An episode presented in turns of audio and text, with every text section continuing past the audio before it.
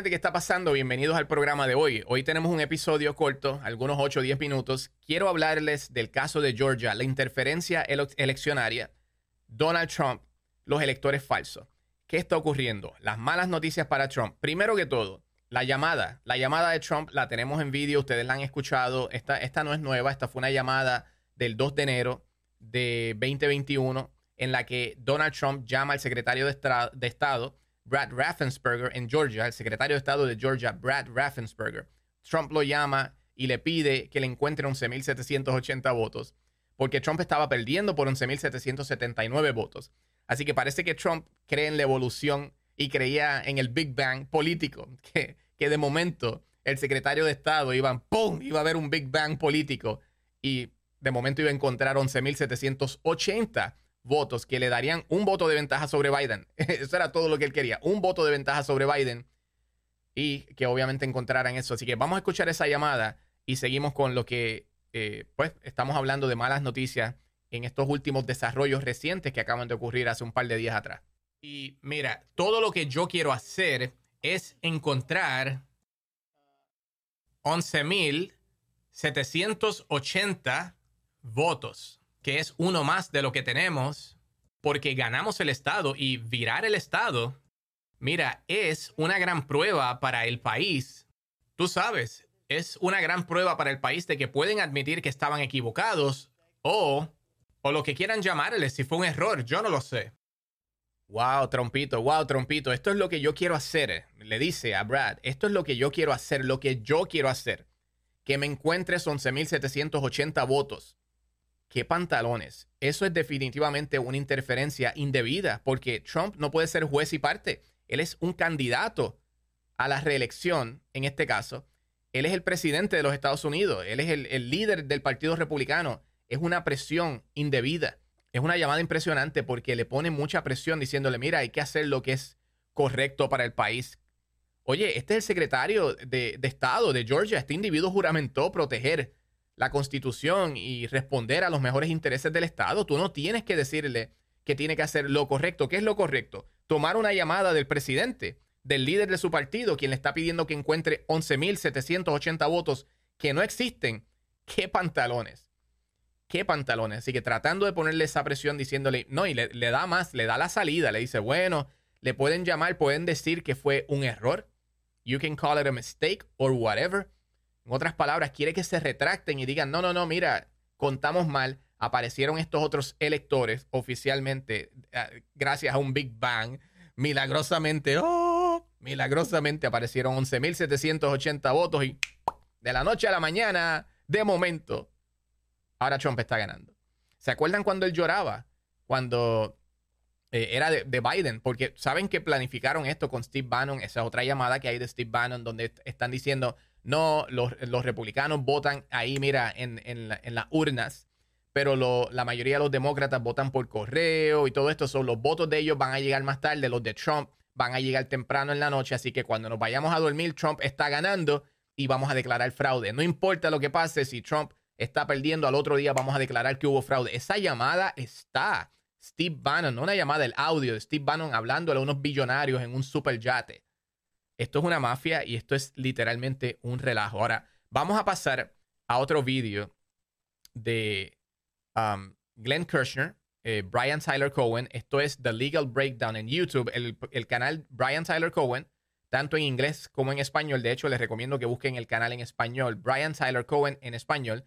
Busquen dentro de sus vídeos, está la lista de playlists. Hay una lista que se llama The Legal Breakdown, un programa excelente porque Glenn Kirshner es un ex fiscal federal de 35, 40 años y se dedica ahora en su propio podcast y también como colaborador con Brian en el, en el podcast de Brian, hacen este desglose, desmenuzan todo el asunto legal de lo que está ocurriendo en la escena política en los Estados Unidos y escuchen lo que tuvieron que, que decir sobre este caso, sobre Fannie Willis, la fiscal del distrito de Fulton, Georgia, y sobre los electores falsos que están aceptando un acuerdo de inmunidad, que son las malas noticias para Trump en este momento que estos ocho republicanos que son tarjeta de investigación por el condado de Fulton, la fiscalía, han aceptado un acuerdo de inmunidad. Escuchen lo que tienen que decir.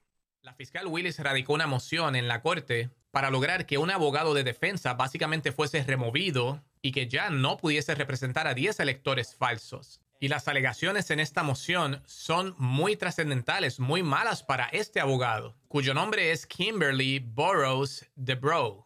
Y DeBrow representaba a 10 clientes y estos 10 clientes alegadamente eran electores falsos quienes firmaron certificados de elección falsos diciendo que Trump ganó la elección y esos crímenes están siendo investigados por la fiscal de distrito Fannie Willis.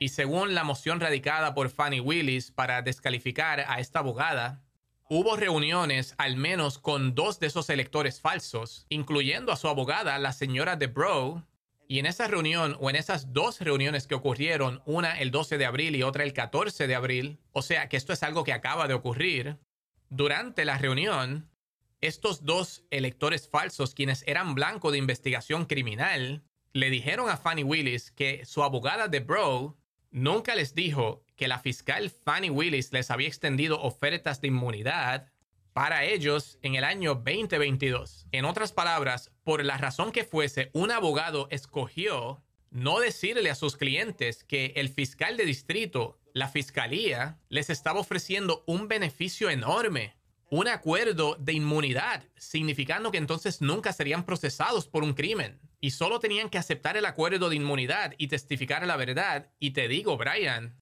eso es una transgresión ética enorme que un abogado le oculte a su cliente información sobre una oferta muy beneficiosa que les fuera presentada por la fiscalía. Alegadamente ese fue uno de sus errores. Y aquí está el segundo.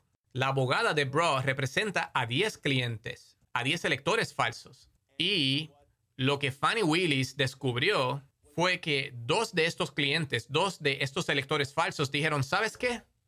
Uno de los electores falsos, también representado por la señora de Bro, cometió crímenes, violando la ley estatal de Georgia, y nosotros nada tuvimos que ver con eso. Bueno, pues ahora las lealtades de la señora de Bro están divididas entre y alrededor de todos sus clientes, porque probablemente tendrá que representar a un cliente si es que ese cliente se quiere virar contra otro de sus clientes. De modo que estos son dos errores monumentales por la señora de Bro y como resultado, Fannie Willis le pidió al juez que por favor la removiera de todos esos casos.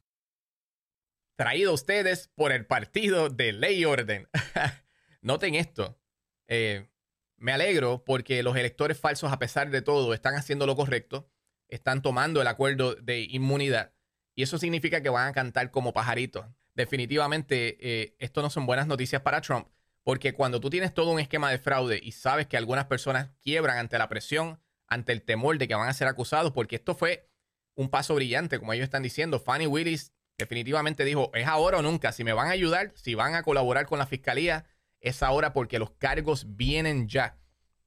Los cargos vienen ahora entre julio y septiembre. Hicieron el anuncio y a los dos o tres días estaban aceptando ocho de estas personas el acuerdo de inmunidad. Ahora noten que el abogado también les eh, ocultó información. ¿Por qué tú harías eso? ¿Por qué tú quieres lucir sospechoso? Claro está, ellos lo explicaron, hay conflicto de interés, porque ahora esos otros ocho, esos ocho personas, tarjetas de investigación que aceptan el acuerdo de inmunidad, le afectan el caso de los otros dos clientes que les quedan, aparte de que perdió el 80% de sus clientes en este caso. Y obviamente se le pidió al juez que fuera incluso hasta removido, eh, esta, removida esta abogada. Así que, gente, lo que quiero que vean es que el panorama no luce nada bien. El caso está avanzando, el caso se está intensificando. Y Fannie Willis, la fiscal de distrito de Fulton, Georgia, está haciendo un trabajo eh, fenomenal. Ahora, quiero cerrar con esto. En eh, Georgia ahora mismo, el gobernador acaba de firmar una ley o una, sí, una ley para básicamente controlar cómo nombran a los fiscales y cómo se deshacen de los fiscales a través de sus diferentes distritos. Noten qué casualidad, de momento, ahora Georgia quería tener un proceso, una comisión nombrada para analizar a los fiscales, quiénes son nombrados, quiénes cualifican, cuáles son los requisitos, pero especialmente quiénes no están actuando conforme a los requeridos para el puesto, conforme quienes no están haciendo honor a su puesto. En otras palabras, pueden expulsar al fiscal que le dé la gana. Así que ahora mismo ya están diciendo que esta fue una avenida que crearon para llegar a qué? A sacar a Fannie Willis y entonces sepultar el caso que ella tiene en contra de Donald Trump antes de que llegue a una acusación. Pero ahora mismo el nivel de corrupción que esta gente está operando es de extrema derecha. Literalmente están al nivel de una república bananera. Tanto que criticaban a Cuba, que criticaban a, Hugo Chávez en Venezuela, a Maduro y a un sinnúmero más, los, los gobiernos despóticos. Y el partido de Lincoln, el partido de ley y orden, el partido de la constitución, lo que hace es buscando formas para soslayar la constitución, para evadir las leyes y poder robarse una elección. No luce bien, eso es lo que está ocurriendo en Fulton, uh, Georgia, el condado de Fulton, Georgia. Y este ha sido Daniel Aranzamendi con el podcast de Aranzamendi.